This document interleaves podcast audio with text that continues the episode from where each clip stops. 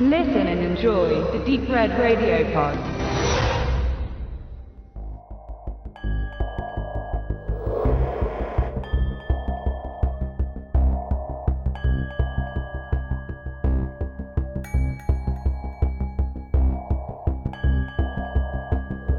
Herzlich willkommen bei Wicked Cinema, dein auditiver Filmführer durch die Welten des hammeresken Horrors, namenloser Schrecken und nervenzerfetzender Grauen. Hier auf Deep Red Radio. Es ist manchmal ein hartes Business, Filme zu rezensieren. Und das haben wir gerade eben an unserer Dreierleibe erfahren müssen.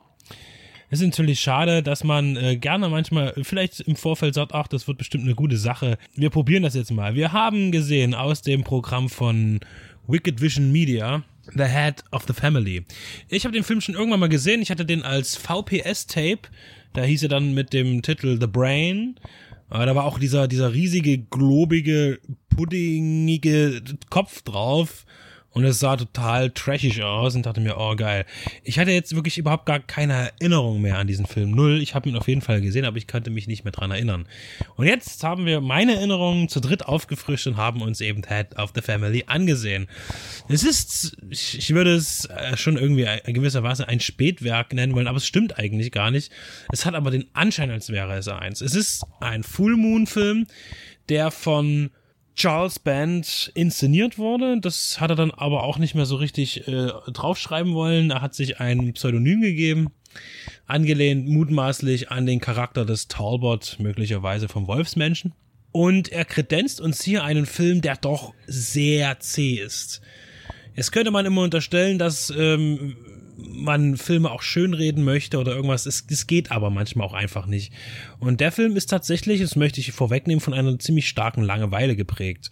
Aber da werden wir noch im Einzelnen drauf eingehen. In kürzester Zeit. Ich möchte jetzt erstmal ganz kurz was zur Handlung sagen. Und zwar haben wir hier, ja, so eine, so eine, eigentlich ist es ja so eine Redneck-Thematik. Es gibt halt eine Familie, die sind halt total durchgeknallt und, und ähm, haben so ein bisschen Probleme mit ihrem Äußeren und ihrem Inneren. Und die holen sich Leute von der Straße, entführen die und entfernen denen die Gehirne. Und was machen die mit denen eigentlich? Das habe ich auch nicht so richtig verstanden. Also die machen eigentlich nichts mit den Gehirnen. Die tun die bloß wegwerfen, glaube ich. Die brauchen hirnlose Leute, die im Keller wohnen und dann irgendwann auf einer Bühne Shakespeare zitieren. Oder so ähnlich. So habe ich das verstanden. Und das sind aber Vierlinge, eineige Vierlinge, drei Männer, eine Frau. und ja, die haben alle unterschiedliche Skills. Also man merkt schon, biologisch ist das ein bisschen schwierig jetzt. Aber er sagt, es gab irgendwelche merkwürdigen Vorkommnisse, dass das so gekommen ist. Und da haben wir eben so einen groben, hirnlosen Schlägertypen, einen äh, hirnlosen Typen, der gut sehen kann und so eine Marty Feldman-Augen hat. Und dann haben wir noch die, die Schwester, die ja große Silikonbrüste hat, das ist ihr, ihr Skill. Und äh, ja, und The Brain, The Head of the Family, der Kopf der Familie. Ein Mann, dessen Kopf drei, fünf, sieben, zehnmal so groß wie sein Körper ist, das kann man nicht ganz so gut erkennen, der im Rollstuhl sitzt und sozusagen der Evil Brain ist hinter der ganzen Geschichte. Ja, und dann entführen die da halt äh, auch ein Pärchen. Ich will eigentlich gar nicht weiter erzählen, weil das, das eigentlich ist es ziemlich komplex gerade, wenn ich überlege. Man könnte, man könnte die Story ziemlich weit ausdehnen. Aber das will ich jetzt gar nicht. Also, worum es geht, ist im Groben klar wir haben die ganze Zeit gerätselt, warum war der Film mal ab 18 oder vielleicht sogar Schlimmeres. Ja, ganz einfach, weil hier, ich habe die Vermutung, dass Charles Band, der auch in seiner Karriere dann mit Full Moon, die Karriere, also er hat ja Empire Pictures äh, in den Konkurs getrieben, dann hat er Full Moon gegründet 89 und hat dann eben die Full Moon Filme produziert. Und der ist von 96 und in der Zeit hat er auch subunternehmungstechnisch zum Beispiel auch Soft Porno-Sachen gemacht oder zumindest produziert oder vertrieben.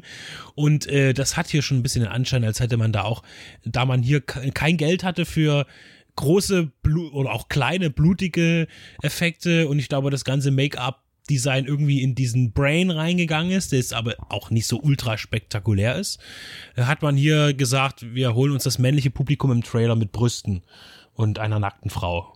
Und die ist auch ganz attraktiv, aber sonst kann die halt auch leider nicht viel, also Schauspielen oder sowas.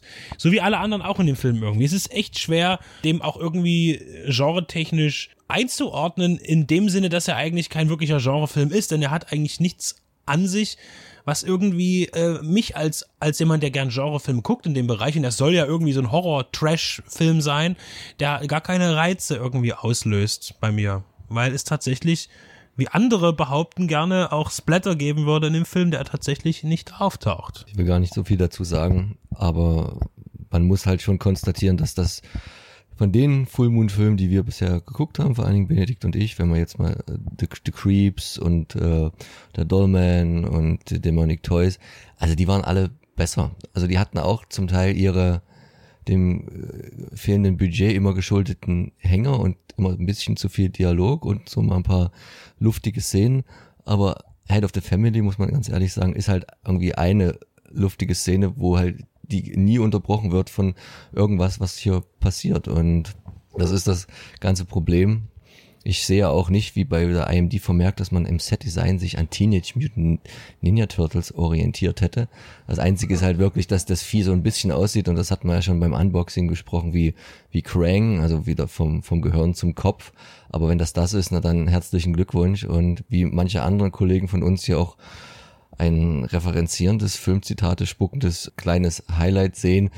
Da kann ich leider jetzt auch nicht, nicht mitgehen und muss sagen, dass das äh, wirklich auch mit die längsten 72 Minuten gewesen sind, die ich in letzter Zeit vor dem Fernseher verbracht habe, gefühlt. Ich möchte noch hinzufügen, dass Head of the Family scheitert, da er in keine der, sagen wir mal einfach, sind drei Kategorien reinpasst, die einen Film sehenswert machen. Also weder ist er qualitativ gut, noch ist er so schlecht, dass er schon wieder witzig ist.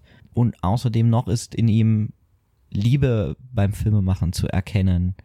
Also da sieht man wirklich ähm, mehr ausgefallene Szenen oder Liebe zum Filmemachen bei Amateurfilmen. Und dazu möchte ich Head of the Family gar nicht zählen, weil und genau das ist die Schwäche, einfach so routiniert, runtergekurbelt, ohne jede Raffinesse aussieht, aber in dieser absoluten Routine eben jegliche Qualität in der Beleuchtung, im Schnitt, in der Darstellung, in den Texten, das ist ja ähm, vermissen lässt. Das ist ja okay, keine guten Darsteller zu haben, aber dann, dann mach es doch dann wenigstens so over the top. Entweder das dass man, dass man einfach sagt, das ist ja total ausgeflippt und man zeigt halt, wie man den Leuten die Köpfe aufschneidet und die Gehirne rausnimmt und dann irgendwie in seinen Kopf steckt und dann hat man irgendwie noch was zum Lachen und das hätte auch eigentlich nichts gekostet. Das hätte man ja durchaus schlecht machen können, aber dann hätte man das zumindest noch gesehen.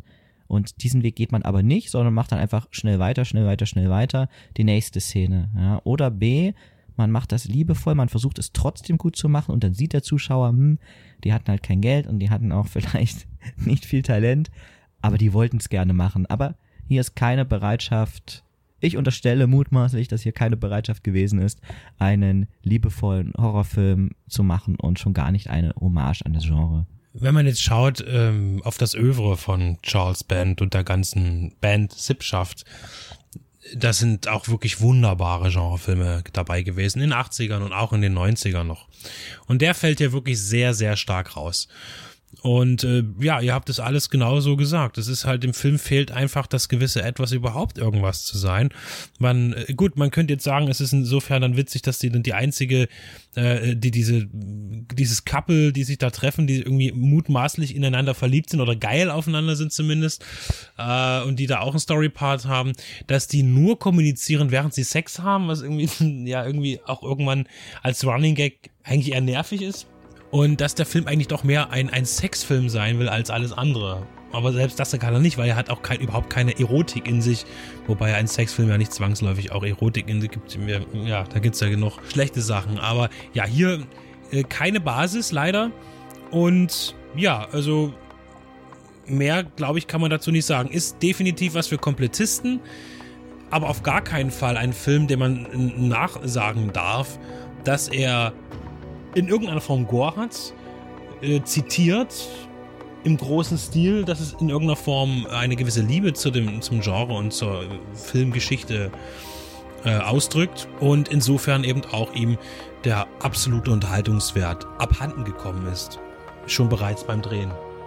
Schade. So eine ausgeflippte Story hätte man mit sehr viel mehr visuellen Reizen und mit einem bisschen markigeren, one-linigeren Drehbuch durchaus zu mehr Glanz verhelfen können.